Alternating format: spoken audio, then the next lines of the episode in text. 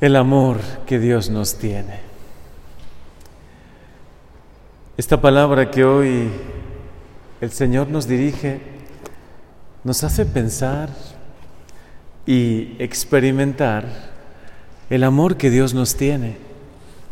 ¿Has pensado alguna vez cómo es el amor que Dios te tiene a ti personalmente? ¿Qué características tiene ese amor? ¿Lo has sentido, lo has experimentado en tu vida? El amor que Dios te tiene. Porque es la verdad fundamental de toda tu vida.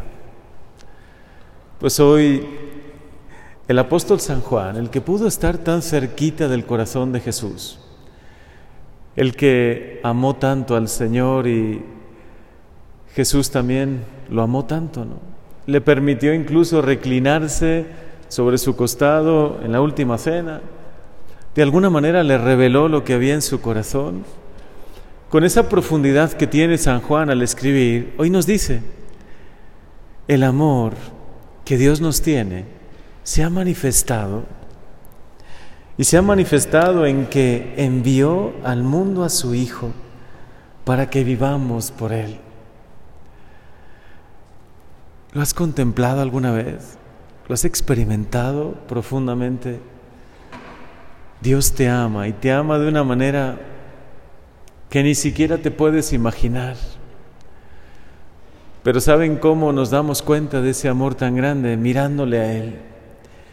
Dios Padre ha enviado a su Hijo porque te ama, porque quiere que Jesús sea para ti un Dios cercano, amigo, al que puedas hablar que sabes que te mira con amor, que te escucha en todo lo que tú le pides. Y Dios te ama tanto que ha manifestado su amor y también su rostro, su cercanía en Jesús. Ese es el amor que Dios te tiene, un amor incondicional. Pase lo que pase en tu vida, Dios te ama y puedes sentir su amor. Es verdad que es una experiencia diferente, quizá al amor que estamos un poco acostumbrados, ¿no? Que es más de sentimiento, que es más de contacto físico. Pero este amor es igual de real y mucho más. Dios te ama. Y por la fe te puedes sentir profundamente amada por Él. Él conoce todo lo que hay en tu corazón, conoce toda tu historia. Y qué profundo amor te tiene. A veces pensamos que por el pecado en nuestra vida, por los momentos en los que nos hemos alejado o que no hemos correspondido a su amor, Dios nos ama un poco menos por eso, ¿no? Al no ser un amor correspondido, pensamos que Dios quizás se ha desilusionado un poco ya con nosotros. Señor, tú me has amado tanto y yo muchas veces yo no te he amado a la altura que tú me amas. Yo no te he amado con la entrega con la que tú me amas. Yo no te he amado con tantos detalles como tú tienes conmigo. Yo no he dado la vida por ti y tú sí la has dado por mí. Y a veces te he pagado con un amor un poco indiferente. Hasta te he reclamado cosas, ¿no? ¿Por qué me pasa esto? ¿Por qué sucede esto en mi vida? Hoy permíteme acercarme a ti, Señor, y decirte que yo también te amo. Que tú has manifestado tu amor por mí, viniendo, encarnándote, haciéndote hombre como yo, teniendo un corazón humano y lo has querido tener para comprenderme mejor. Qué traicionero es el corazón humano, ¿no? Qué misterio es el corazón humano, a veces ilusionado y a veces decepcionado a veces lleno de amor y a veces lleno de, decepción o de otras muchas cosas que sabemos, que conocemos por experiencia. Qué misterio es el corazón humano. Y tú, Jesús, has decidido asumir el corazón humano para sanarlo. Para que cuando yo te pueda recibir en la comunión, cuando yo haga oración, cuando esté cerca de ti, Señor, en adoración o en tantos momentos que puedo tener, tú vayas sanando poco a poco mi corazón. Tú vayas resanando esas grietas que hay en mi corazón por decepciones, por desilusiones, por miedos que tengo, por tristezas que han ido tocando mi vida. Tú puedes restaurarlo, Señor. Tú puedes restaurar mi amor y mi corazón. Y hoy, ¿cómo te voy a decir que voy a corresponder a tu amor si tantas veces quizá te he fallado? Si tantas veces me lo he propuesto y quizá no he estado a la altura. Pero contigo sí puedo. Si tú me concedes tu Santo Espíritu, Señor, sí puedo amarte como tú esperas de mí. Me encanta el episodio que hoy narra la primera lectura, los Hechos de los Apóstoles. Tenemos que revivir los Hechos de los Apóstoles también hoy. Estamos viviendo un tiempo parecido al que vivían ellos. Ya no tenían a Jesús, vivo y resucitado, 50 días lo tuvieron, pero ya no, estos hechos que narran los hechos de los apóstoles, ya era una presencia espiritual como la que tenemos nosotros ahora y nos puede animar tanto. Fíjense, Pedro, porque tuvo una visión, un aviso de Dios, quiso ir a casa de Cornelio, un pagano, y le sorprendió, ¿no? Que Dios le pidiese ir a casa de un pagano. Y todavía tuvo hasta una visión. ¿Ves todos estos, todos estos animales? Toma y come, ¿no? Para los judíos, muchos animales eran impuros. Pero a pesar de todo, Pedro quiso ir.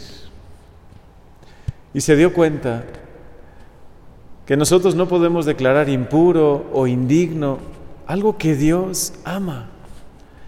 Y le estaba haciendo entender a Pedro que todos los pueblos, todas las naciones, todos los corazones humanos, todos, creyentes del pueblo judío y de los paganos, todos estaban llamados a sentir el amor de Dios, a sentirse profundamente amados por Él. Todos estaban llamados a que el Espíritu Santo llenase sus corazones. Y así fue, Pedro comenzó a hablar. Y en cuanto empezó a hablar, el Espíritu Santo en ese momento descendió sobre todos los que estaban ahí. No eran judíos, no eran creyentes, no estaban preparados, no conocían la palabra de Dios. Pero el Espíritu Santo quiso venir a su corazón y se sirvió de Pedro, un hombre bastante rudo, ¿no? Incluso hasta un poco cuadriculado en algunas cosas.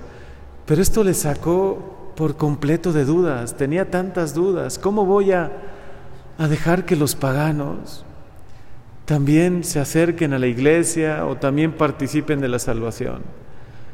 Pero el Espíritu Santo lo solucionó todo. Dios, que es amor, que es Espíritu Santo, Él no considera indigno ningún corazón.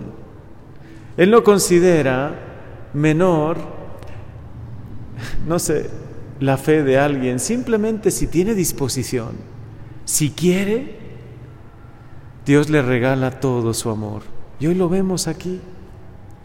A unos paganos que reciben plenamente el Espíritu Santo solo porque tenían buena disposición, querían, no sabían cómo acercarse a Dios, no sabían cómo amarle más, no sabían de qué manera acercarse a Él. Y bastó que el Espíritu Santo descendiese sobre ellos y comenzaron a hablar lenguas y comenzaron a llenar de amor y de plenitud esos corazones. Así eres tú, Señor, mi Dios. Así es tu amor por nosotros. Nosotros indignos, pobres, frágiles, nos sentimos distantes de ti, pero basta que queramos que te abramos el corazón y que te digamos, ven, ven, necesito también en mi vida un Pentecostés, necesito que tu gracia y tu amor me toquen mi vida, Señor, que sanen mis heridas, que sanen mis tristezas, ven y llénanos de ti, porque sabemos que tu amor se ha manifestado, primero con tu encarnación, con tu pasión, con tu cruz y tu resurrección, pero también se ha manifestado en Pentecostés el amor que Dios nos tiene. Hoy emocionate con el amor que Dios te tiene. Hoy que tu corazón lata fuerte. Ilusiónate porque ese amor es para ti. no solo para los que se sienten más dignos o más preparados, es para ti ese amor. Esta promesa es para ti. Solo tienes que querer abrir tu corazón y decirle, Señor, ven, necesito tu amor. Necesito un Pentecostés en mi vida. Porque este es el amor que tú has manifestado por mí y por todos nosotros. Un amor tan grande, tan infinito, incondicional. Un amor que es misericordia, que es cercanía, qué sanación. Gracias Señor, gracias, gracias infinitas. Y hoy te digo, sí, quiero. Quiero aunque me siento indigno. Quiero que vengas a mi vida, aunque a veces mi amor es frágil, aunque mi corazón es pequeño, aunque soy inconstante, quiero que vengas a mí. Gracias por el amor que nos tienes. Gracias Señor por el amor que has manifestado por cada uno de nosotros.